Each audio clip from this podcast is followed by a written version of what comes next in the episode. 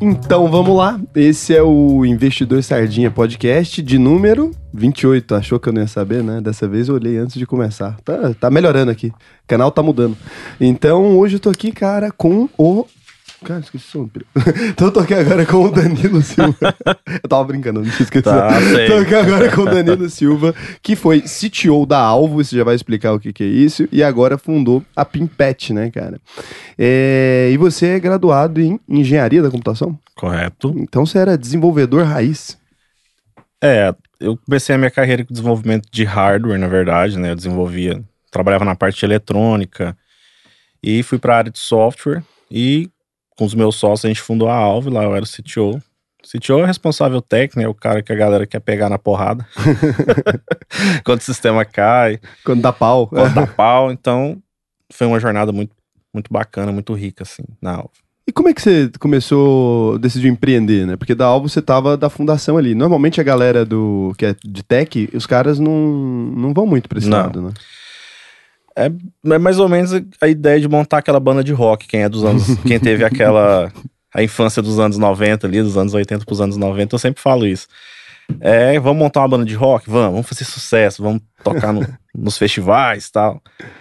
Cara, assim, eu não, eu não posso dizer que eu tenho a ver empreendedora, que eu nasci com esse dom de empreender, mas a gente que é mais técnico, que é nerd, que faz a engenharia, que programa, é uma oportunidade muito grande que a gente tem na mão de desenvolver tecnologia, mas a gente precisa de pessoas que complementem essa gama de conhecimento. Então, assim, eu trabalhava numa empresa é, de desenvolvimento de hardware, né, a PCtel, ela desenvolvia gravadores telefônicos e eu trabalhava na área de engenharia de hardware, desenvolvendo os gravadores.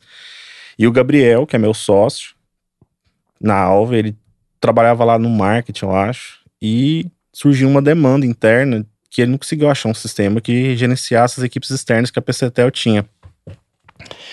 E a gente um dia tava tomando uma ali no, no Dark Side, Rock Bar aqui, que tinha antigamente, inclusive do meu professor Murilo, lá do, do curso de engenharia. E ele falou, cara, vamos, vamos desenvolver um, um sistema de gestão de equipes externas. Eu falei, cara, bosta, cara. Certeza. Vamos. Falei, cara, você programa mobile? Eu falei, não. eu nunca tinha mexido com mobile. Cara, eu acho que esse é o convite mais absurdo que eu já vi história. Vamos fundar uma empresa de gerenciamento de equipes externas. Porque normalmente, quando o cara chega com ideia, ele quer fundar um Facebook, É, sei lá o quê. mandar foguete pro espaço. Esse cara Mas é um cara prático, esse cara Isso, é que... porque ele viu a dor, né, ali. Uhum. Só que ele não, não é técnico. Ele vou procurar um cara técnico, quem eu conheço, o Danilo. Eu já eu desenvolvia software também, né? Falei, cara, vamos. E ele meio que desenhou ali o que ele imaginava que seria esse sistema baseado na dor dele. E a gente lançou ali uma primeira versão do aplicativo da Alvo. É, a gente convidou um desenvolvedor web para fazer a interface do, do usuário mesmo, web, que é o Valmir, que hoje também é sócio e é o atual CTO. E a gente ficou ali um ano nessa briga.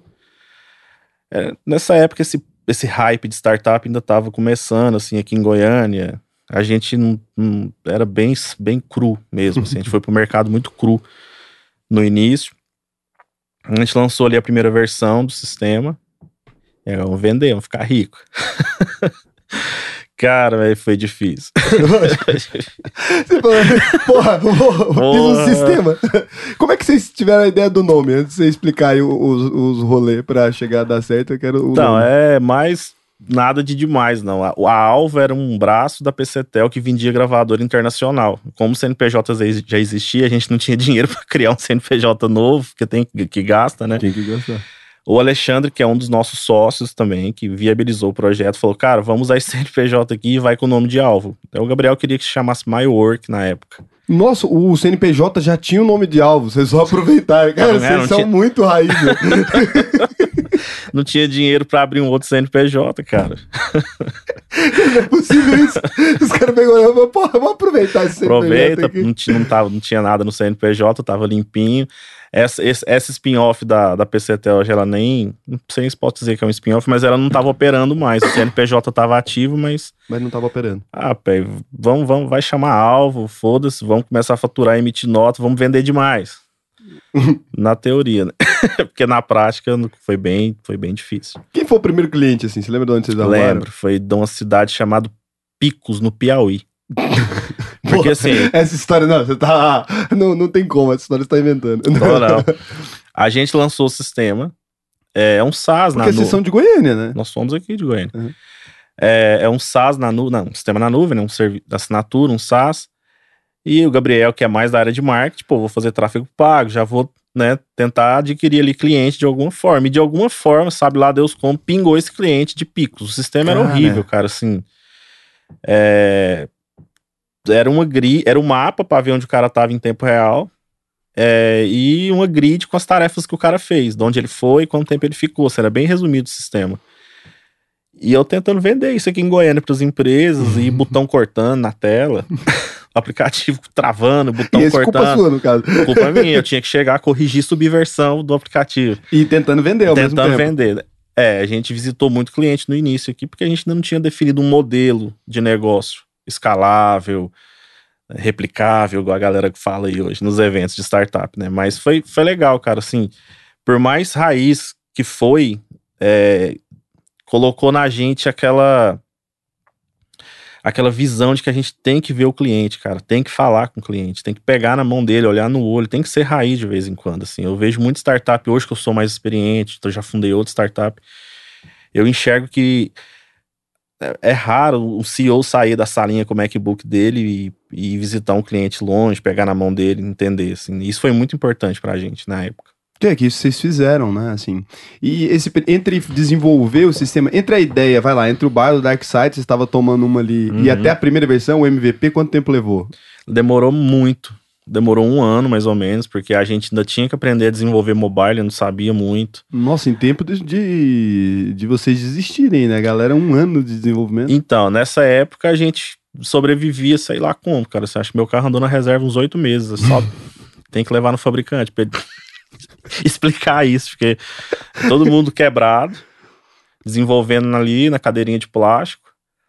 E é, foi mais ou menos um ano pra gente soltar essa primeira versão péssima. Que era o MVPzão Que era o pra rodar. Mas tem que ser péssimo mesmo, né, cara? A primeira versão é, não precisa ser incrível. Vai então, aí hoje, eu, hoje eu enxergo diferente, assim. Você não acredita mais em fazer uma versão cruzona? principalmente o B2C, cara. Assim, o B2B, tá, pode ser, porque pô, você vende para uma empresa, A empresa B2C é foda mesmo, porque Aí- aí depende isso, muito o, da a experiência do usuário. cara, tal, né? exatamente. Mas nessa época a gente tinha a menor ideia que existia o UX, o que, que é CAC, o que, que era LTV. Mas acho que isso é tudo muito recente também, esse papo no Brasil, assim. é né? recente, assim. A Alvo foi fundada quando? Eu comecei a falar da Alva em 2014 com os meninos. Eu tava viajando de férias e já cheguei com esse projeto na minha mão, já com a sociedade. Falei, credo.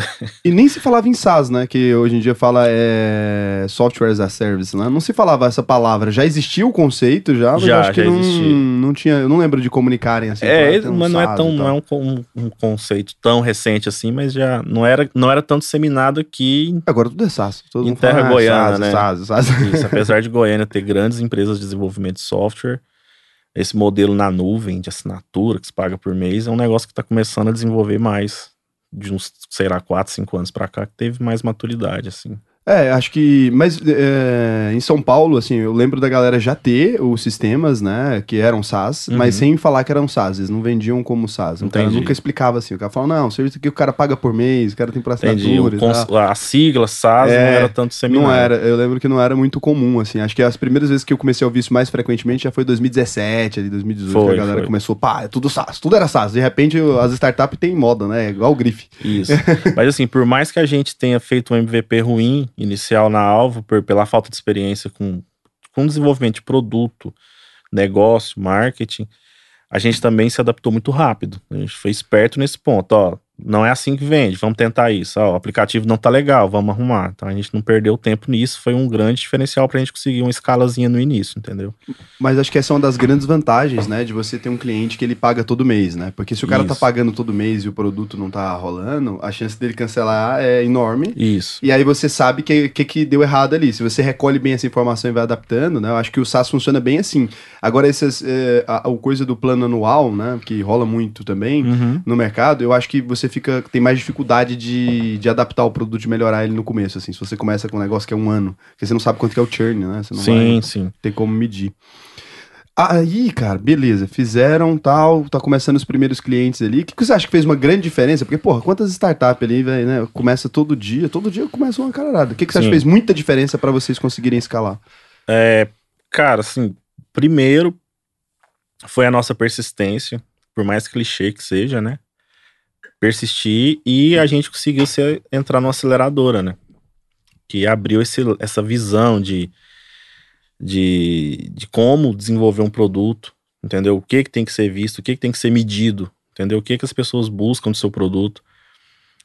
Pra gente foi muito importante a gente ter conseguido ser acelerado pela ACE de São Paulo, né? Antiga Aceleratec, na época era Aceleratec, agora é ACE. E a gente passou duas semanas lá e foi bem imersivo, assim, a gente aprendeu muito sobre SaaS, sobre métricas de SaaS, sobre produto e dali abriu o mundo pra gente e depois disso foi só crescimento mesmo, assim, foi bem legal. É, o CEO da Alvo, meu sócio Gabriel também, é muito bom como, como empreendedor e, e conseguiu alavancar bastante, assim. A gente na parte de produto também respondendo sempre muito rápido, entendeu? Então acho que isso foi, foi bem importante pra gente. Tava bem alinhado todo mundo ali. Tava bem alinhado, assim, querendo que fazer a banda de rock, tocar no Rock in Rio da vida. E conseguimos tracionar legal, porque a dor existia, de fato. Não tinha ninguém resolvendo ela decentemente, entendeu? Tinha um player ou outro ali, mas mais ou menos, e a gente já chegou falando, ah, esse mercado é nosso, entendeu? Bem agressivo. E aí foi ganhando chão e aí começou a entrar até um dinheiro pra pôr gasolina. Aí tá até, até conseguir abastecer o Aham. carro. Mas assim, a galera que nunca teve contato com aceleradora nem nada, quando você chega ali, como é que é isso assim? Você chega ali, você tem, você tá lá, start turpeiro, né, feliz Isso. da vida. E aí como é que funciona? Cara, eu, Primeiro, como é que é o processo pra alguém te Isso. acelerar, por exemplo? é, hoje, deu, da, da época que a gente foi acelerado pra hoje, mudou um, um bocado, né? Assim, as, as, hoje nem tá tendo mais tanta aceleradora, porque disseminou bastante esse papo aí do que tem que ser medido, do que, que tem que ser visto. As pessoas já estão, por exemplo, a, Ace, pelo que eu tô sabendo agora, ela nem acelera mais. Ela já entra com um cheque anjo, investidor, como investidor anjo, e ela já assume que você passou pelo mínimo, que você tem um mínimo de conhecimento de o que que é montar uma startup, o que que é a validação, o que que é um MVP, se o seu produto já foi testado. E aí é interessante uma coisa que muita gente não dá moral para construir uma startup, que tem que vender, cara. É, o, o vender é o mais importante. É né? isso, tem que vender. Então, assim, é muito importante. Se você quer buscar um acelerador, um investimento anjo, chega com um produto validado, um MVP bacaninha, e vendendo alguma coisa, já começam a te olhar, entendeu? Assim, você chegar com o PowerPointzão achando que você vai conseguir hoje, só se for um Mas em números de faturamento, assim, o cara tem que estar vendendo que tanto pra ser acelerado ali? Tem que estar vendendo. vai muito do, do da tese do cara, né? Vai muito do que ele desenvolveu, vai muito do que ele tá criando ali. Hoje, é, saiu ontem, cara, teve uma startup aí que virou unicórnio com sete meses de operação. Caramba! Então não faz tem- o quê? Ah, Cara, ela trabalha com entrega rápida. Entrega rápida, assim. Foi. Não, fundos que investiram nela gigantescos. Cas... Casesco, né? Eu não lembro o nome do fundo, a sigla. Investiu neles e eles viraram unicórnio ali em sete meses de operação. Caramba, Isso. cara. Então, assim, não tem uma. Unicórnio aí, pra galera que não sabe, é um bilhão, né? É Isso, um de dólar, né? dólares. É Isso. isso que eu ia falar. E um bilhão de dólares agora é 5 bi reais. Nossa, é quase- grana de eu não sei nem É- escrever esse número. eu, depende muito da tese de- do fundo que você vai falar, né? Tipo assim, o investidor anjo que coloca até 300, 500 mil, ele vai querer olhar o produto, mas ele olha mais a equipe, cara. Olha, Olha muita empreendedor, equipe. né? Exatamente. Mas vocês não tinham um track record, né? Não tinha Zero, nada. ninguém- era não Zé tinha uma Ruela. historinha ali, né? Não. tinha nada. A gente trabalhou em. Eu trabalhei antes como colaborador de empresas, eu trabalhei em grandes projetos, né? Eu desenvolvi os gravadores, por exemplo, dessa empresa e vendia milhões por É, mês. o, assim. hardware. Como, não, mas uma isso como parada- profissional, né? Não como empreendedor. Não, não tinha, mas quando a gente chegou com a alvo, é, faturando ali alguma coisa, tracionando já com algumas coisas validadas, aí Os caras falam. já falou, beleza, vocês já estão tão no rumo, entendeu? Não tem uma, não tem uma, uma fórmula para isso, entendeu? Tem gente que arrisca com um parente, tem 200 mil ali, ah, vou pôr 200 mil. Tem gente que é, procura profissionais, né? Investidores anjos. Depende da tese de cada um. assim, Mas é tem melhor vir um investidor mesmo do que um parente, às vezes, né? Porque o investidor, ele pelo menos chega com mais conhecimento pra Sim, você, não sim, só o dinheiro, né? É, é uma coisa que, que a pessoa que está montando startup agora tem que ter em mente é justamente isso, cap table, né? Quantidade, cotas da empresa, o que ela vai ter da empresa. Porque No início é aquela conversa lá do Dark Side, rock, do, do rock, né? Você tá lá tomando um, tá todo mundo feliz, empolgado com o projeto. Não, eu vou te dar, então você vai ter 7%, você vai ter. Vai dando. Vai dar, você tem 10%. Porque não tem nada ainda, né? Mas a hora que o negócio começa a virar, e isso volta, entendeu? Então, assim, tem que tomar muito cuidado com que com quanto você vai ceder da sua empresa para investidor, porque lá na frente você é diluído demais, ou então você acaba desanimando o projeto. Em muitos casos eu já vi isso acontecer na prática. É, porque vai ficando um monte de sócio, né? E aquela coisa. Quantos sócios vocês chegaram a ter na Alvo? A Alvo hoje é um SA, né? Então eu não sei te precisar exatamente. Ah, não, agora é, já agora é outro entrou fundo, entrou sim. Mas no início, founders era, eram três, entendeu? Então se você fizer um deal ruim na primeira rodada, anja, vamos, vamos lá, vamos falar mal do Shark Tank. O cara vai lá, mostra o projeto dele na televisão, todo mundo aplaude. Aí o cara pede, quatro- o cara vai lá e fecha com ele 40% do negócio por 500 mil. Já era, cara. Você É, já entregou ficou 40 difícil de por na próxima rodada, rodada. Que que ficou- vai- não Exatamente, você comprometeu o seu cap table. É, ali já era. Então, o pessoal que está começando startup aí tem que ficar ligado no cap table, porque startup ela é mais fácil de virar do que uma banda de rock. Assim, é difícil demais, mas assim, pode acontecer. Eu já, já, eu já, eu já montei duas startups, né? a Pimpet que é a minha segunda. É a segunda vez que eu vejo algo sair do zero e virar algo. Então, hoje em dia, as pessoas estão conseguindo desenvolver coisas mais legais, estão conseguindo ir para o mercado com facilidade, com alguma facilidade. E aqui- o que era uma conversa de boteco pode virar um negócio. E aí tem que estar no tudo seu muito caso certo. virou, né, cara? Um negócio. Um, Um negócio. A Alva hoje é um bebezão, né? Cara, é grande agora. Depois que chega. ne- Quantos clientes tem? Você tem uma ideia? Eu sei que você não tá mais na operação, Ixi, né? Cara, não, claro não sei te não falar pra- exatamente. E... É bem, é bem pulverizado, Brasil afora, Brasil todo. Muita coisa, e né, Latam, né, cara? A Alfa tá em todos os países da América Latina, todos de língua espanhola. Caramba, deu uma bela de uma crescida. Sim, no a Alfa então. criou ali a Two, Work, é, Two Workers e agora é Latam. A gente, eu tava nesse projeto, ajudei a, a fazer a parte da tradução, tive junto com a tradução para espanhol. E agora tá recebendo em pesos. Caramba, que doideira, cara. É uma loucura isso, hein? É uma loucura. E ah, não tem um valuation divulgado publicamente, né? Não tem Não, nenhum chute ali. não posso falar. Não, sim. É porque eu achei que dependendo da empresa, às vezes os caras estão querendo um IPO, o negócio já dão aquela divulgada, né? Não. Não, não é o caso. Talvez no Exit aí a, ah, a mídia vem da vem isso. número. aham. E aí a Pimpet, ela nasce agora já, né? Você sai da Alva então no- nesse ano passado, né? 2020, Uhum. saiu? 2020, Isso. final de 2020. Final de 2020. E aí você fundou a Pimpet. O que, que é a Pimpet, cara? O que, que é isso? Cara, vamos lá. Você trouxe da caixinha ali. Trouxe um recebido pra vocês aí. É. entregar lá pro pessoal. Tem cachorro lá na sua casa, eu acho. É, Tem, Paulo, tem, né? Tem dois cachorros, né? Isso, presentinho. Bem, a Alvo foi um, um ciclo muito, muito bom na minha vida, assim, que me trouxe uma carga de conhecimento legal, de resiliência, de tudo que a gente precisa para montar uma empresa. E eu tava afim de começar a explorar, depois de seis, sete anos de Alvo ali, eu tava afim de explorar outros negócios. Negociei minha saída na Alvo, tranquilo, saí.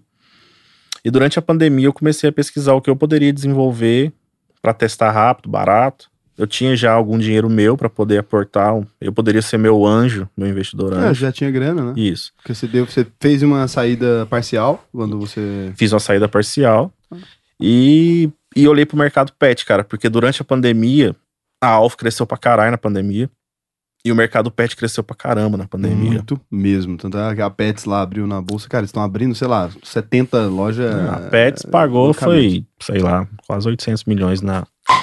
Eita, Relaxa. pagou quase 800 milhões na Z-Dog. Cara, eles estão abrindo. O número de loja que eles abrem é que me impressiona. Assim, eu não. Não vai existir. Eu, eu fico pensando, não vai existir outro sex shop no, no outro pet shop no Brasil. Porque os caras estão abrindo assim. Cara, É. é. É, é um número de lojas. Você fala, velho, não, não é possível Forte. que tem mercado desse tamanho. E aí você tá falando Nossa, que tem, né? Aparentemente que tá eu fui- tranquilo. Bom, vamos contar a historinha da Pimpet e a gente fala mais sobre esse mercado. E então eu pensei, cara, eu preciso, vamos, vamos olhar alguma coisa na área pet. E aí eu fui, eu vi a- o que que eu posso testar que seja rápido, barato e que poderia é, poderia tirar dúvidas sobre a minha tese de investir numa área pet. E eu vi que a parte de identificação de pet é bem ruim. É aquela plaquinha de ossinho com telefone, num, É nome, coloca na coleirinha. Cara, esse negócio tá meio ultrapassado. Bora fazer um teste? Vamos. Na pandemia eu comecei a codar, desenvolver o aplicativo. Aí eu tenho um sócio meu, o Fábio. É, ele é designer industrial, muito bom, cara, fera. Falei, Fábio, bora meter um pingente com QR Code na coleira do pet. Eu vou até abrir aqui, Pode abrir. eu quero, fiquei curioso agora. A galera que tá no- ouvindo, cara, no, no Spotify, eu não sei como é que eu vou fazer, mas eu vou descrever vivo pra aqui, vocês. Hã? É ao vivo? Não, mas põe no Spotify depois, então a galera Ah, que só tá. ouve, né? E Legal, não- achei que era. ao- não. E aí eu falei, cara, vamos. Ó, tem até o barulhinho do. Porra, é lindo esse negócio, bonito pra caralho. É, cara. experiênciazinha de unboxing. É que nós vamos falar bem do B2C agora. Ah, o cara, engenheiro... Isso, aí eu falei, Fábio, cara, vamos, vamos desenvolver ali um. Vamos, eu quero fazer um teste com identificação PET, sem gastar muito. Eu vou fazer o app, vou jogar na loja. Vamos fazer um pingente de baixo custo com QR Code. E eu vou meter um tênis aqui, vou nos parques vou distribuir esse pingente só para ver se a galera baixa o app, cadastra os dados do pet, ativa e coloca na coleira. Aí o Fábio, vamos. Aí a gente foi lá, eu desenvolvi o app, subi na loja. Bem MVP o app também, mas já bem melhor que o da Alfa. É, não, agora você já tá, já tá especialista em MVP Isso, já. Tá, agora. Aí eu falei, cara, beleza, vamos. E o Fábio meteu ali um. Não era nem esse daí, não sei se tá o pessoal vendo na câmera, mas era um de. Ele era de acrílico, cara, né? Hum, Peguei esse de acrílico. Esse aqui, pra quem tá ouvindo, ó, lembra um chaveiro, só que com um material muito bom, assim, a qualidade do material é melhor e tem um QR Code na ponta, assim, com uma coisa de plástico. É, Isso. É, isso, uma, uma resina, sei lá. Isso, um- exatamente. Depois é só baixar no nosso aplicativo, escanear esse QR Code, cadastrar seu pet, salvar e colocar na coleirinha dele. Se ele se perder, qualquer pessoa que encontrou ele, é só escanear esse QR Code. Você, dono, vai receber a localização de quem escaneou e a pessoa que escaneou vai receber seus dados para ligar pro dono. Caramba, então assim, se o cara, se, vamos supor, eu perdi meu cachorro, aí o cara acha o cachorro. Isso. Ele- só dele mirar, ele já lança para ele já salva a localização que o cachorro tava. Caramba. Não é um GPS, né? A gente vive, muita gente pergunta, né? Mas dá pra ver em tempo real no mapa? Falei, dá uma olhada nele e vê se dá. Não, não tem como. Né, né? E Senão o GPS seria muito maior e muito mais caro. É, também, e já né? conheço startup que se deu mal tentando fazer. né? Então, a gente focou primeiro na identificação. O Fábio fez ali um lote de, desse pingente aí de, de acrílico. E eu peguei minha esposa, falei, amor, bora ali. Não tô fazendo nada. Vamos andar. A gente foi lá pro Vaca Brava e distribuiu, foi pro Parque Flamboyant, distribuiu. E foi umas duas semanas fazendo isso. Aí depois eu fui no banco de dados e montei um BIzinho e fui vendo E as pessoas usando. o pessoal usou. Falei, então, primeiro tabu, QR Code todo mundo já conhece, as lives sertanejas agora na pandemia O que popularizou. cardápio de restaurante, cara. Cardápio, live, falei, putz, então QR Code não é mais. Deu. Deu, né? o QR Code não ia pegar. A pandemia salvou o QR Code. Isso. Ninguém usava esse negócio. É, é. Popularizou. Beleza, pessoal não tem dificuldade de baixar nosso app e ativar. E é um, eu acho que aí tem coisa. Ficou, né, a, o flag, né, aquela, aquela bandeira.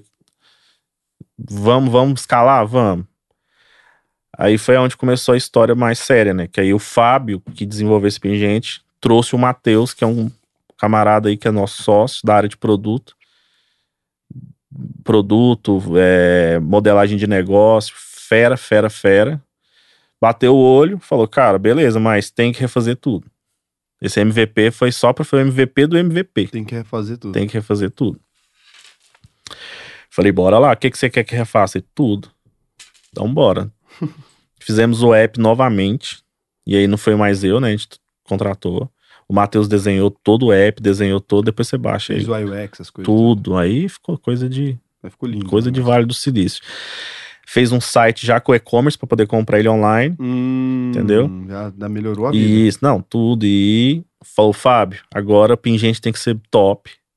Experiência de unboxing tem que ser top, porque isso aí tem que ser instagramável. O cara recebeu em casa e já tem que pegar a câmera. Ah, que legal que chegou aqui da Pimpet. E aí a gente sentou e falou: nosso foco agora é criar a maior comunidade de proteção pet do Brasil e dar para o cliente, que a gente está falando do B2B, né? Ah, o MVP do B2B ele pode ser ruim?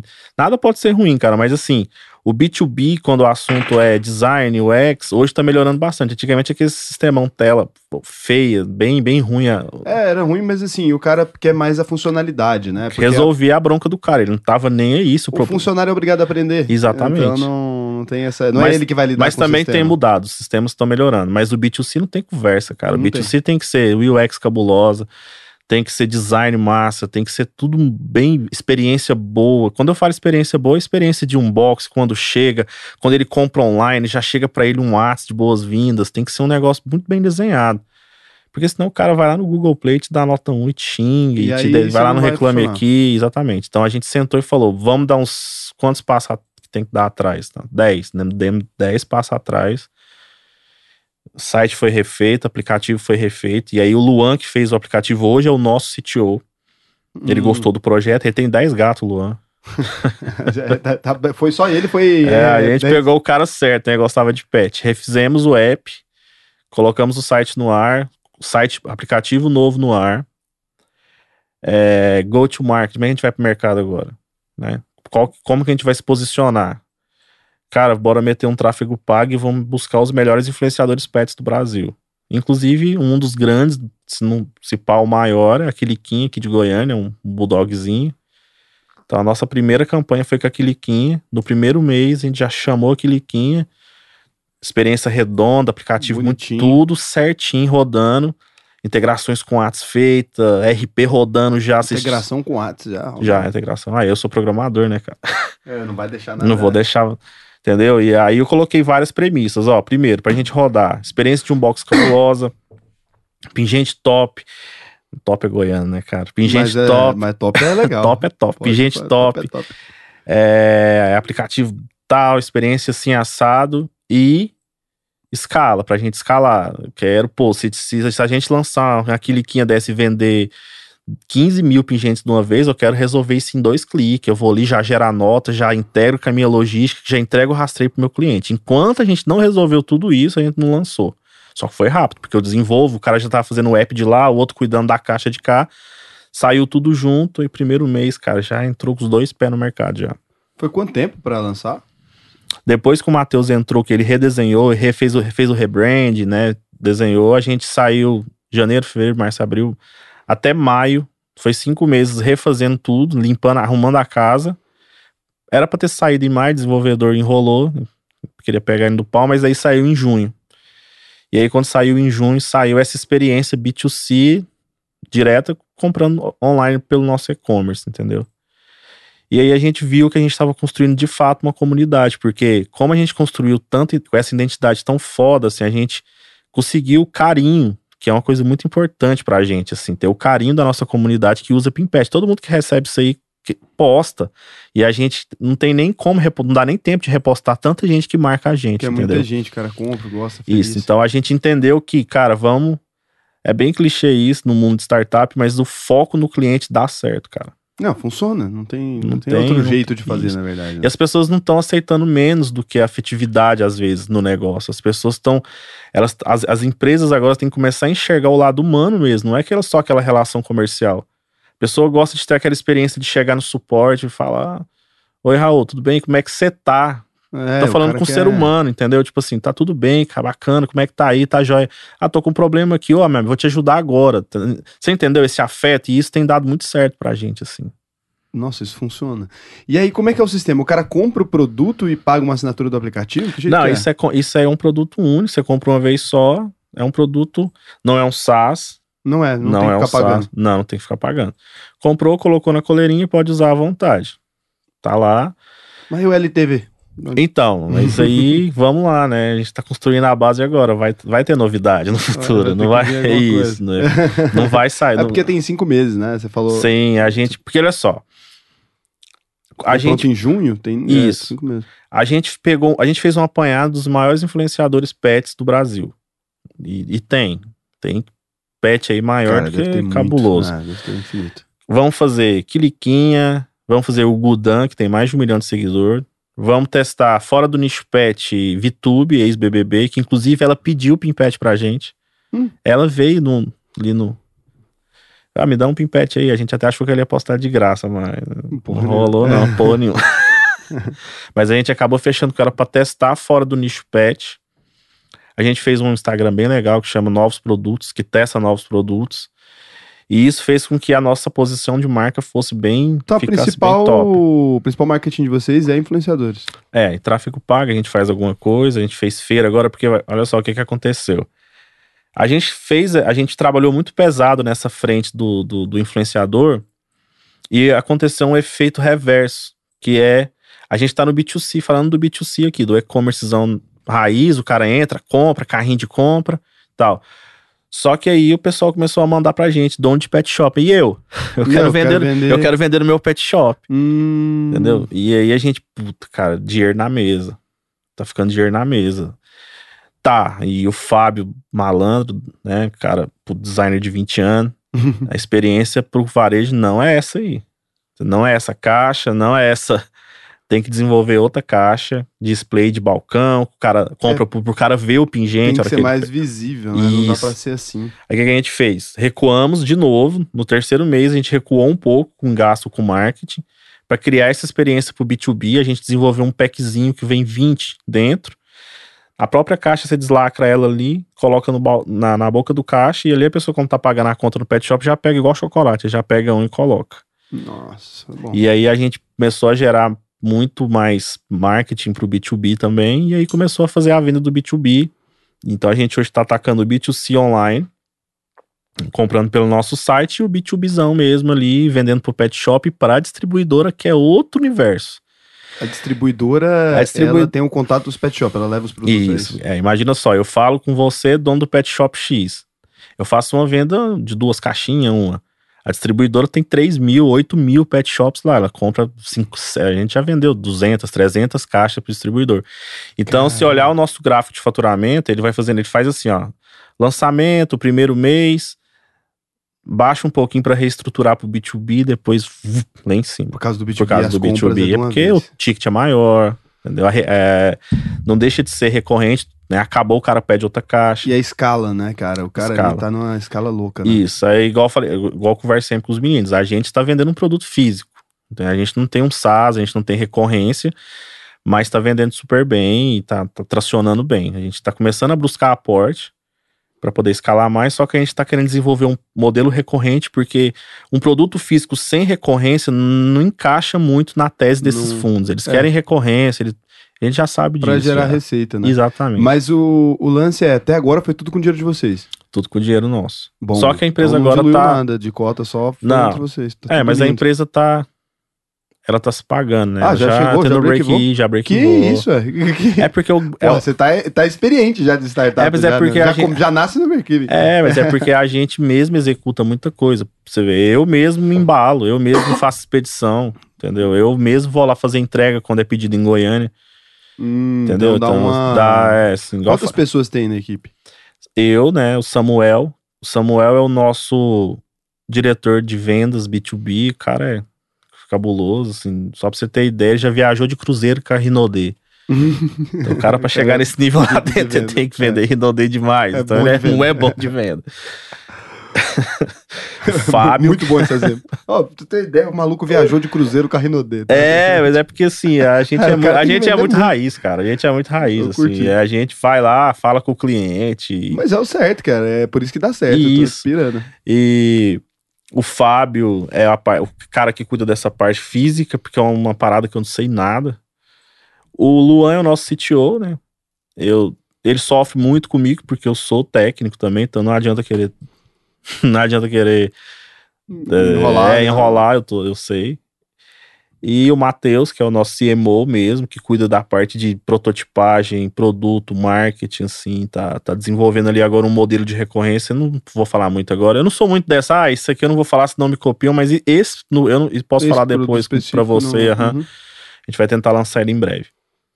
Caramba, aí tá, então são cinco. Cinco Somos pessoas. cinco, aham. E E todo tá mundo, como diz o Goiano, todo mundo agarrado. Agarrado, porque tá fazendo um barulhão aí, né, cara? Faz. conseguir. Faz. A gente, por exemplo, aqui tem a Agropop. Aqui, não sei se posso falar marcas aqui. Pode, não tem. Tem a Agropop, aquela rede aqui goiana, a gente tá nela, cara, no- tranquilo. A gente participou de uma feira, chegamos na maior feira pet agora, semana passada, lá em São Paulo, a Pet Solve.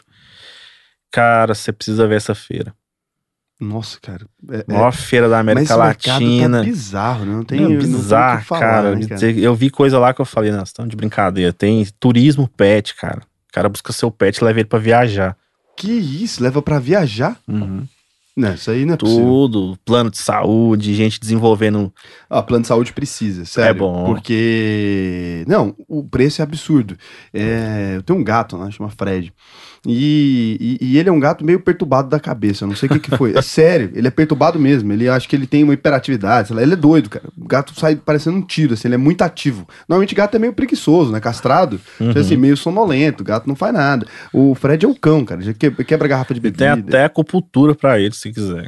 Tem que fazer alguma coisa, não sei. Aí eu sei que ele é atentado pra caralho. Então ele vive quebrando coisa. Eu acho que ele gosta do barulho de coisa de, de vidro quebrando. Porque Uhum. ele- eu acho que tem dia que eu falo, não é possível. Quebrar três, quatro garrafas de coisa, não tem jeito. E aí um dia ele quebrou uma, uma taça, dessas taças de. é, eles fizeram uma mistura, é cristal com alguma coisa, chama de titânio lá, que é um negócio que é mais resistente, né? Aham. Só que aquilo, quando ele quebra, as pontas daquilo ali, corta assim. Do satanás. Ele cortou a patinha assim, tudo assim, ó, cara. Deu pra ver o osso. Caraca, E ele era novinho, né? Deu pra ver o osso assim. E, cara, eu, vai, você vai levar no hospital, caro pra caramba. É muito caro. Eu fiquei, eu fiquei pensando, porque assim, o grande lance, eu fiquei pensando, não é nem a grana que você gasta, né? Falou, cara, imagina se a pessoa não tem o dinheiro, como é que ela faz? Porque assim, 800 reais, cara. Isso. É, tem, eu vi coisas, inclusive, assim, foi, essa feira pra gente foi onde a gente viu que a gente tá no caminho certo, porque toda hora chegava alguém lá, "Ah, Pimpete, né, eu tenho vocês, cara, eu vim procurar vocês aqui porque é, eu quero vender no meu pet shop, eu já conheço o trabalho de vocês, e a gente foi vendo que esses quatro meses de trabalho valeu muito a pena na feira, porque feira, né, todo mundo te vê ali, quem é do, quem é do mercado, quem é grande, a Pets estava lá, a Cobase estava lá, as maiores do Brasil estavam lá. E elas foram no nosso stand. Lá Standzinho, negociar? humildezinho, é, É. foram. Cara, a Cobas esteve lá, falou com a gente, a Petland, a Pet, é, Petland esteve lá. Grandes players. Caramba. E é uma coisa que eu achei muito massa lá, cara, é assim. A gente sempre olha pra esses caras, é Pets, Petland, mas aí chega um velhinho lá, um senhorzinho. Tudo bem? O que que é isso? Ah, isso aqui é o Pimpet, passa, faz o pitch ali pro cara, ele, bacana, vocês vendem pro, pro varejo? Vendo. É porque eu tenho 83 pet shops. Nossa. Lá, você falou o quê? E aí você pensa que é conversa, aí segunda-feira, depois da feira, você liga pro cara, o cara tem 80, tem uma rede. Então, assim, é feira é muito bom, cara. assim. É, feira tem todo mundo ali Todo dentro. Mundo. o cara tá observando o que que tá indo no mercado Isso, ali, né? Então, ninguém vai lá à toa, né? Mas aí você ganha concorrente também, né? No mesmo dia da feira, né? Vai- vai- Galera, Cara, um sim. standzinho pequenininho ali, recebendo visita das empresas. Pô, Beleza, assim, eu acho que tem pra todo mundo. Eu acho que a, a Pimpet hoje é igual assim, a gente não fala mais, sei lá, vai ali comprar um refrigerante, a gente fala, vai ali comprar uma coca. é, é assim. A Pimpet tá mais ou menos assim, ninguém fala mais plaquinha, né? Falando- tá começando a falar Pimpet. O cara que quiser entrar nesse mercado com a, tenta a sorte, cara. É, vai, o cara vai ter que competir aí com, com a marca que tá indo. Não, bem, ele né? vai ter que rápido. competir com estratégias que a gente vai tomar no futuro que vão ser bem difíceis pra quem quer entrar só com a parte de identificação. É, entendeu? não vai. É o que vai ficando difícil, né? Depois Uhum. que. Depois que você começa, você puxa a barreira lá pra cima também, né? Já tá indo Isso, rápido, escalável já com tá- experiência, né? Isso, e, e com foco em outras coisas que vão surgindo dentro do aplicativo, entendeu? Mas eu achei muito doido. E aí, qual foi? Porque você veio da experiência de ter só produto digital, né, cara? Uhum. Como é que é esse negócio? Gerenciamento de estoque, envio, Cara- SEDEX, o negócio, porque vocês estão com, com cinco pessoas, cara. Então, assim, é, foi a parte que eu tive que fazer, eu ir um pouco de yoga, tomar Rivotril e tudo, porque é, o, o- Eu gosto que você fala a verdade mesmo, você não dá aquela maquiada. Tem uns malucos que falam assim, não, foi um período difícil. Você fala, Não, porra, porra, Rivotril, yoga. porra. Não, eu falo assim, porra, orça aí pra mim, orça aí pra mim 5 mil pingentes, o projeto é esse, você explica no WhatsApp pro cara, ó, tô precisando produzir um pingente de assim, assado, e, e todo empolgado o cara te responde, oi. Nossa. Senhora. Quando você vai falar com a pequena e média empresa brasileira, pequena, né, até a média ali, você É passa muita raiva, cara. É ruim pra assim, caralho. é, por isso que eu falo, por isso que ser coach hoje em dia não é tão difícil. Você vai dar uma consultoria na empresa, você- se você ensinar o cara a atender o cliente dele, você já tá. É, tem um. Já é, eu passei muita raiva no início, assim. Produzir um produto físico, ainda bem que o Fábio tem essa experiência. E ele falou, cara, deixa comigo. Que aí agora eu sei. E eu sempre muito afoito ali, sempre acelerado lá. E o Fábio. O Fábio Acostumado com desenvolvimento, né? Você virar a madrugada, dar um rush. é, é, o, Fá, o, Fá, não dá o rush. Fábio é tranquilão, ele conversa assim. O produto não dá pra puxar, cara. É, ele é aquele cara que ele, enquanto o pingente não ficar pronto, ele não produz essa cartonagem. Porque senão não cabe. E eu tô desesperado pra sair tudo junto. E ele vai e fala: se sair tudo junto, vai, pode dar merda. E já deu. Aí eu, cara, vou ficar calado, vou deixar o Fábio tomar conta, porque ele tem razão. É, então, se ele sabe o que, que tá fazendo, né? mas assim, não, até que gerenciar estoque, não, é, essa parte de gestão de um produto físico, de um e-commerce, ela não é tão difícil, porque a- o meu viés é de, de desenvolvimento, eu sei, conheço de sistema, conheço de integração, então eu consigo fazer com que três sistemas se falem. Entendeu? Daí Só programando. tudo fica mais fácil. Fica, fica tudo num clique. Eu- inclusive, foi as premissas que eu coloquei no início. Falei, cara, ó, eu quero o seguinte. O cara entrou no meu site, comprou no meu e-commerce, vai chegar um e-mail de boas-vindas, mas isso aí todo mundo faz. Eu quero que chegue um WhatsApp oficial Pimpet, igual chega da Latam, igual chega do Mercado Pago. O que, que eu tenho que fazer? Ah, você tem que achar um cara que vai criar a sua conta, não é a conta comercial, é a conta oficial. A vai- conta oficial é que verificar. isso, verificado. Vai criar ela lá e vai te dar uma API de integração. Falei, pô, isso é minha área. Aí eu já fui lá, já corri atrás, já pulpa. Então, a experiência que eu queria era: comprou o pingente, chegou o e-mail, beleza, mas vai chegar o WhatsApp também. Conseguiu o WhatsApp verificadinho? Não, consegui É um a conta para poder enviar a mensagem. Não tem eles não aprovam fácil, cara. Não, trampo. Achei que você tinha conseguido. Eu falei, caralho, Não. você é um semideus. Eu ia te pedir um autógrafo aqui. É, agora. eles fazem isso pra empresa que tem mais relevância, empresa grande. Mas É. o nosso é, é- ele é oficial ao ponto de eu poder mandar uma mensagem, por exemplo, codando. Entendeu? Não precisa de interface. Eu desenvolvo, eu escrevo um código ali, ele manda a mensagem. Tá integrado com E a está API, né? integrado com isso via API. Então, assim, eu, eu, eu tinha colocado isso como premissa porque eu queria ver se essa experiência ela valia. Então, o que, que eu fiz? Cliente compra, chega o WhatsApp de boas-vindas. Seja bem-vindo à família Pimpet, os próximos passos são esses. Boa. É, quando o produto sai para entrega, né? Eu integrei com a logística, que é uma empresa de São Paulo. A hora que o, o courier coloca que está indo entregar, já chega um WhatsApp. Atenção, só seu produto saiu para entrega. Entendeu? Nossa, já chega o aviso pro cara que vai Isso, chegar. Isso. É, antes, Putz, você conseguiu fazer igual o iFood do negócio, só que com pedido no e-commerce. É, exatamente. Aí quando o cara. Quando vem o rastreio, na verdade, assim, ó, boas-vindas. Quando gera o rastreio, ele recebe. Ó, atenção, esse é seu rastreio. Depois, quando sai pra entregar e quando dá entrega, eu mando o NPS. Hum. Seu produto foi entregue, obrigado por fazer, né? Vai o NPS pro cara. Parece bobeira eu falar disso, nossa, tá. Mas, cara, assim, é. Não, não, de- não no NPS, então. De forma alguma. No NPS, no NPS, eu, eu, eu abro e mostro. Você viu, isso que eu, que eu falo na lata, isso é então eu abro e mostro. O, no NPS tem gente elogiando exatamente essa experiência. Tipo assim, Com certeza, mas É. eu achei genial. Parece. Porque assim, cara, essa experiência a gente só consegue ter acesso a ela quando você tá falando de produto que você pediu agora no, no iFood lá, você consegue, isso, porque só os tá... grandes players, né? É, não, e você tá falando do tipo de produto que, se você vai na Magazine Luiza até hoje, os malucos têm toda a tecnologia, não fizeram, não dá, o cara não te avisa o dia que tá indo o produto pra sua casa, não avisa nada, A cara. gente fez. Então, assim, eu, eu, eu prezei muito, porque eu imaginei se fosse eu comprando e seria Muito legal. foda. Porque um dia eu comprei no Magazine Luiza e chegou um WhatsApp. Obrigado por ter comprado pela. Eu falei, cara, que massa, pô. Você vai falar com o Mercado Pago, chega um WhatsApp oficial do Mercado, por que, que não vai chegar um da Pimpet, pô? Entendeu? É. Descobri como é que faz, tá lá. Aí no NPS tá assim, ah, nota 10, praticidade, produto bom. Adorei receber as coisas pelo WhatsApp. Um monte, cara. Um monte de gente Então, assim, a hora pra que a açãozinha é relativamente simples de fazer, cara. Assim, qualquer pessoa com conhecimento de desenvolvimento faz. Então, a gente, na Pimpet, preza muito, muito, muito por essa experiência, entendeu? Mas isso eu achei realmente incrível. E o que você falou é muito verdade mesmo, das empresas é, pequenas e médias ali não ter atendimento Não, não praticamente tem, nenhum. cara. Assim, Voltando a esse papo aí de desenvolvimento de produto físico, foi. Primeiro a gente buscou em Goiânia, né? Não teve que morrer em São Paulo, cara. Porque não, não achou quem, por exemplo, até faz, faz, mas pede 50 mil de uma vez. Não faz. 100 mil, não faz, não acha fácil. São Paulo aí Aí não, aí, Aí os caras estão acostumados com volume, né? chama. né? Não, teve mandar. um amigo meu, ele ele é desenvolvedor, assim, né? Só que ele foi numa empresa fazer manutenção de, de sistemas. A empresa tem um sistema muito antigo, ele trabalhava numa outra empresa, tem um Uhum. sistema muito antigo, e tem às vezes que ir lá presencialmente, porque aqueles sistemas que rodam com a parte dentro da, da empresa, em rede, e uma parte externa. Uhum. E ele foi lá dar essa manutenção. E ele viu que dentro do sistema lá, como eles usavam esse sistema mais antigo, tinha um monte de contato de gente perdida ali. Um monte mesmo. As pessoas assim, velho, quem, ninguém vai responder essa galera aqui, não. Da galera, não, isso aí é o pessoal do WhatsApp. Eles colocavam assim, a- as pessoas que mandavam mensagem pro WhatsApp, ou seja, se você não ligasse, você não conseguia atendimento. Eles colocavam ele numa fila inexistente. Só dele responder, que ele pegou e falou assim, cara, eu vou responder esse negócio. O cara ficou com agonia. Falou, vou responder porque tem uma galera aqui que tá pegando dinheiro e tal.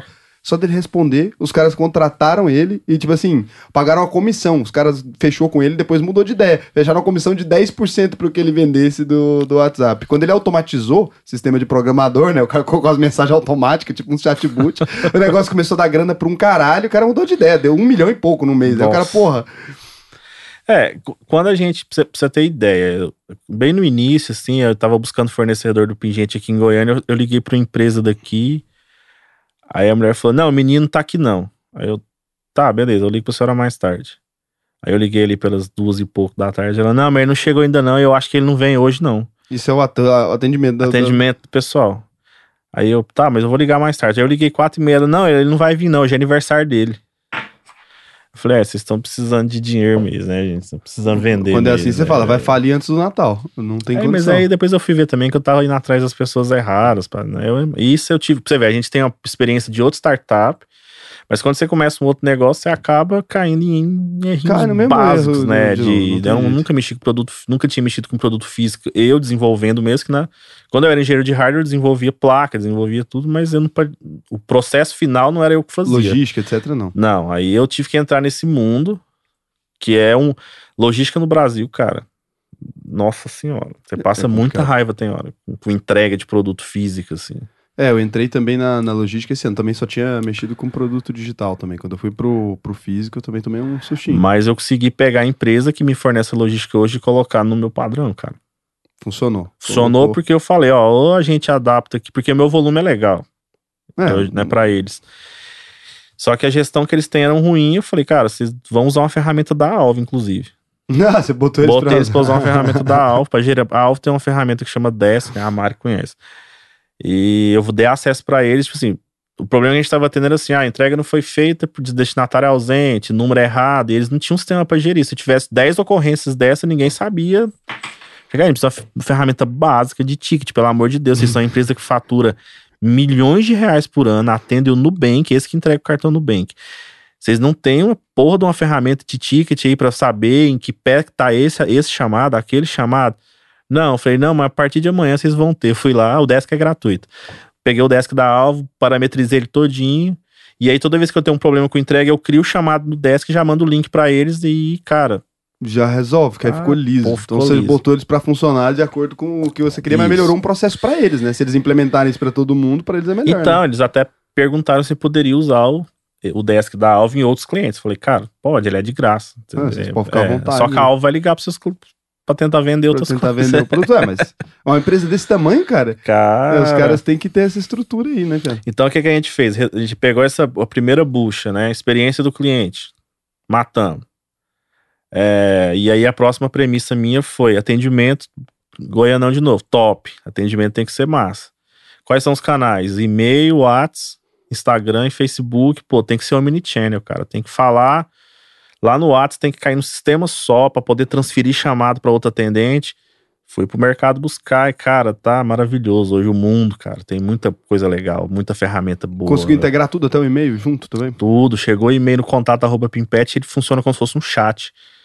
Já e aí ali eu coloco meus atendentes ali, se precisar transferir pro Raul, transfere, transfere de volta, tudo num lugar só. Se falar oi lá no Facebook, chega num lugar, se falar no WhatsApp, chega no mesmo lugar. Então, coloquei essa premissa também para poder escalar meu atendimento. Então, a gente foi resolvendo pequenos processos, entendeu? Cara, incrível isso aí. Tem muita ferramenta bacana. Pirei, mandou bem. Então acho que assim, o que fica aqui de lição é realmente o foco no cliente, que tava levando, falando sério, o- Uhum. o, foco no cliente. E é engraçado que tudo que eu vi dar certo recentemente é praticamente a mesma fórmula, né? Quando a Uhum. gente foi desenvolver lá a escola, a mesma coisa. Putz, ah, o que, que a gente vai fazer? Vai fazer um produto que seja a melhor experiência pro cliente que a gente conseguir fazer. E aí, ah, dá certo. Dá certo por quê? Porque os clientes ficam felizes, o cliente feliz traz outro cliente, é o Exatamente. CAC mais barato do mundo. É Isso. cliente feliz, né? É, eu não consigo medir hoje. É, a gente, ah, fatura X. Ah, tanto veio de tráfego pago, tanto veio de influenciador, mas é muito difícil medir o que veio do, da- da indicação Do cara que falou, Cara, ah, amiga, olha aqui que legal. Aí manda, não dá pra medir tão fácil, mas, cara, é muito grande. Não. Não, é muito mim, é grande. É, não, pra gente é muito grande, a maioria também. Porque eu acho que assim, o cara pega aqui, uma coisa, né? É você ver, por mais que você veja um anúncio, tem um, tem um reforço positivo da, da vida real. Por exemplo, se eu vejo um anúncio do negócio, eu falo que legal, né? Então olha Uhum. aqui e fala, ah, bacana essa propaganda. Eu não vou pegar naquele momento e vou comprar ali, né? Assim que funciona anúncio Uhum. no geral. Pouca, algumas pessoas são, né? O cara acha muito legal e compra. Mas esse cara vai e conta pras pessoas que ele viu isso. Se alguma pessoa na mesa falar, putz, eu uso no meu cachorro e é massa pra caralho, Não, tá e- feito, tá vendo? o- é, o posicionamento de marca, quando você faz ele bem feito, igual a gente fez, a- e refletiu até no B2B. Por exemplo, eu vou tentar vender um pet shop, aí eu chego lá, tal, todo pimpete. Boa tarde, sou fulano da pimpete. Todo pimpete. todo pimpete, camisetinha e tal. Boa tarde, sou fulano da pimpete. Aí a pessoa, ah, eu te vi na VTube. Ah, eu te vi com a Quiliquinha. Ah, eu te vi na feira. Ah, eu te... Entendeu? Então ali o lead já esquenta mais do que a gente... Lógico que a gente, tem gente que nunca viu a gente, mas a nossa recep- receptividade hoje é muito grande, porque a gente fez um bom trabalho pro nicho que a gente está atacando, conhecemos bastante o mercado que a gente está, e aí quando a gente chega para falar com o B2B da vida, o cara já saca quem é a gente, e isso é muito importante, cara. É, então o awareness aí fez toda a diferença pra vocês, né? Toda Aparecer em tudo quanto é lugar. E tá só começando, porque a gente tá com uma estratégia cabulosa, cara. Que isso, já tô até. Tô chocado já. O cara toda hora fala, estratégia cabulosa, que tô, tô botando fé já na, na Então, a, gente, a gente só. A gente tá captando agora, a gente conseguindo dar um pouco mais de vazão nesses projetos que estão lá pra poder lançar esse, esse modelo que a gente vai testar mais pra frente. Foda. Então, assim, cara, fica aí, vai lá. Três coisas que você acha imprescindível, sem, sem ser o foco no cliente que a gente já falou aqui. Três coisas imprescindíveis para um cara que tá pensando. Uhum, Um cara que tem uma ideia e quer começar uma startup. tem, cara. Primeiro, você tá. Você tá ali na seleção, você olha pro lado, tem o Neymar, você olha pro outro lado, tem, sei lá, o Vini Júnior. Tem que jogar com o jogador caro, velho. Tem que jogar com o cara massa. Tem que ter, você tem que ter uma equipe boa. De gente que eu falo assim, ó, putz, quem tá olhando isso aqui? Ah, é fulano. Não, fulano resolve. Isso, ah, mas é óbvio. Não, cara, não é. Tem gente que tem sócio bosta, projeto não anda. É. Então, assim, você tem que primeiro escolher com quem você vai estar, porque é uma jornada de família, cara. Você passa. Eu, por exemplo, minha mãe não mora no Brasil. Pô, foi sete anos da minha vida foi na Alvo, seis, sete anos da minha vida foi na Alvo. Eu convivi mais com os caras lá do que, do que com a minha mãe. né? empresa, principalmente empresa começando, é assim, não tem Uhum. jeito, né? Você passa, sei lá, quantas horas dentro do então. negócio, e comunica todo dia e tal, tudo é. Então, eu, fiz essa, essa analogia tosca aí do futebol, mas é porque você Achei tem que olhar boa. pro lado, tem que ter o Messi, cara. Você tem que olhar pro outro lado, tem que ter o Cristiano Ronaldo. tem que saber senão- que onde que a bola pingar vai, vai virar vai gol. resolver. É igual o Matheus sempre fala, pode deixar que eu, eu adoro essa frase. Deixa que eu desenrolo. Deixa Então você tem que andar com gente que desenrola, cara. Deixa que eu desenrola, é ótimo. Entendeu? Deixa que isso aqui eu desenrolo. Entendeu? Aham. Ah, o Samuel que tá cuidando. Então, a hora que eu, hora que eu vejo que é o Samuel que tá cuidando, eu falo, pô, isso aí vai, isso aí vai dar bom. Eu- Samuel ajeita. O João é meu sócio, ele só fala assim: você me dá 15 minutos? Né? Eu falo, fechou. Tudo pra ele, com 15 minutos, ele apresenta Pronto. alguma solução. Então, assim, é escolher com quem você vai começar seu negócio. Tem que ter o mesmo brilho no olho, cara. Tem que ter a mesma energia. Tem que ser gente do bem também, né? Tem que ser. Tem que ser gente que você gosta de conviver, porque é uma jornada dolorosa, né? É difícil. Na alva já chorei sangue, literalmente, quase. Passa muita, muita, muita barra, assim. Então tem que ser. É, segundo, eu acho que a gente tem que se divertir também, cara. Assim, eu acho. Existe um ditado que eu gosto da, dos ciganos. Eles falam assim: ó, quando o trabalho é árduo, ah, o clima tem que ser festivo. Entendeu? Tem que ser mesmo, né? Então, assim, a gente tem que tentar abandonar um pouco esse papo do workaholic aí, que a galera tem, tem romantizado muito e é, curtir, curtir a jornada, porque é ela que interessa. Depois do E que você ficou rica, e aí? Mas o que foi legal, igual eu gosto de falar isso, quando eu vou viajar, pra mim o massa é sair de casa e ir pro aeroporto. Entendeu? É, a Entendeu? jornada. A jornada. Então, se é uma jornada que vai ser difícil, vai passar por perrengue, que seja divertida, que seja com gente massa, com gente que, que ri, que sai, que, que curte. Tem que ser legal. Tem que né, ser legal, eu acho, assim. Nossa, cara, bom, essa segunda foi bom. Eu também é uma coisa que eu acredito muito, assim, a gente sempre faz a festa da empresa, é o trem mais louco da vida, o pessoal nem Isso. entende, fala, que que é isso, cara, que a gente é, Exatamente, tem é que... da, da, da bagunça, né? É, o, Mas o é- Fábio mesmo é DJ, ele é DJ conceituado, pô, ele era residente da Fiction, ele é, Porra, é, ele é DJ sabe techno, fazer festa, aí Sabe. já... é undergroundzão, é- Não, mas os modão não sai não, mas o tecnão escuro sai. e a terceira aí? Cara, a terceira é... Cara, essa é o que eu mais gosto. Lucidez. A gente tem que ser lúcido quando a gente tem um negócio. A gente não pode mentir pra gente mesmo que tá indo bem, que tá dando certo, que é isso mesmo. É, que você, meu sócio, tá no caminho certo. Não, cara, tem que ser lúcido e sincero. Ó, vem cá, cara, não tá certo. Não tá legal. É uma coisa que parece óbvia, mas não é. As pessoas não são sinceras, elas não falam, elas têm medo de falar. Uhum. E quando você é dono de um negócio, cara, é igual aquele meme, né? Você joga o papel assim, ah, foda-se. Mas depois você tem que catar de volta. Não, você que vai ter que pegar, né? Não tem é o filho, é seu, entendeu? Então eu acho que a palavra lucidez no negócio é muito boa, porque por mais óbvio que seja ser lúcido no negócio, na prática não funciona assim. Eu conheço startups que estão assim, ó. Todo mundo tá vendo que tá afundando. É, você entra no Reclame Aqui, carregado de gente reclamando. Você entra no Instagram, putz, cara, NPS do cara lá no chão e o cara É, eu sou empreendedor. coisa. Eu sou Fala- empreendedor, eu sou velho da lancha, eu sou, entendeu? Fala quantas contas abre, mas não fala quantas tá fechando. Exatamente. né? Então é pra Isso você ver que a pessoa, quando você conversa com a pessoa, você vê que ela não é lúcida. Ela não tem a noção real de que tá uma bosta. Esse é o problema, entendeu? Então eu acho que o terceiro pilar é lucidez, cara. É, esse ah, cara, perfeito. Acho que não, não tem nem complemento esse aí. De fato, não tem o que falar. É, É porque é óbvio, ah, todo mundo, a pessoa pode ouvir aqui no podcast e falar, ah, mas isso é óbvio, cara. Não nem é. sempre. Tem muita coisa que não é óbvio. Não, Inclusive, isso uma, nem fudendo não é óbvio. Primeira coisa que não é óbvio é você falar de, de comemoração, né? Do clima de festa. Acho que não é óbvio, nada óbvio. A galera tá se matando e achando que é normal dar burnout no funcionário. Isso. E os malucos tudo Acordar com o estômago doendo, acordar com o estômago. Cara, se você acordou com o estômago doendo em qualquer situação na sua vida, seja no relacionamento, seja no trabalho, para. Para o que você tá Tá fazendo, tá, errado. fazendo merda. Tá é. errado, Isso tá aí eu errado. acho que não é nada óbvio, assim. Acho que nenhuma das coisas foi Entendeu? óbvio, assim. É, e a lucidez, né? E, de fato, o que mais tem é gente que funda empresa, o negócio tá tudo fudido. O cara coloca esses planos anual pra não saber a taxa de churn. Isso. pra, Não, que é- atrai mais clientes e eu- joga na base. e Eu conheço startup que nem mede isso. Tem vários. Não mede, cara. Tipo, se o cara não sabe o churn dele, e ele tá lá Falando hum, que tá tudo dando certo. dando palestra. É, não, Entendeu? isso tem vários. Isso aí é o que eu sempre falo, falta lucidez, cara. E muita gente que monta negócio assim. É porque assim, eu não sou, igual eu falei, eu não sou, eu não sou palestrante, então eu não falo bem. Eu sou empreendedor mesmo, cara. Eu, eu faço, eu ponho a mão na massa. Então o que eu tô falando aqui é coisas que eu acredito e vivo, entendeu? Mas é por isso que eu te chamei, porque você não é de palco, não. Não, é de cara de verdade. Mas é o que faz diferença. entendeu? A maioria das pessoas, né? Você não quer é, subir num palco, você quer abrir empresa e quer que ela dê certo, porra. Esse papo de precisa agora ficar subindo no palco é outro rolê, é outra história. É, e tem, Não é necessário. mas ainda tem uma comunidade muito grande de faladores aí, né? Tem, graças a Deus, cara. É bom, importante separar. Se não tiver alguém É. que tá fazendo errado, você não tem como saber quem tá fazendo uma certo. régua, né? É, tem que ter a baliza. Acho que é basicamente as três coisas que eu mais acredito, assim. E, e trabalhar, cara. Trabalhar. Cara, assim. Muito obrigado mesmo, cara. Foi um Valeu, prazerzaço te receber aí, ouvir sua história. Foda pra caralho. Todo sucesso aí pra Pimpete. Pra Alto também, Obrigado. que você ainda é sócio, tá lá ainda. Não Oxe. tá mais na empresa, mas é só sucesso aí pros caras. Mais ainda, né? Já lá da América Latina já. Já foi, tá, óbvio, já é Outro nível. outro cara. nível. né? Pimpete a gente tá. Não, mas isso aqui, quatro meses, Decolando. né, cara? Tudo no tempo. Acho que é Isso. essa a jornada. Foda pra caralho mesmo. Fiquei impressionado. Não Obrigado, sabia cara. nada de você. A gente começou a descobrir algumas coisas, achei Agradeço aí o convite da Mari também, o seu convite. genial. Obrigado. Legal, legal Então é te conhecer também. Cabão.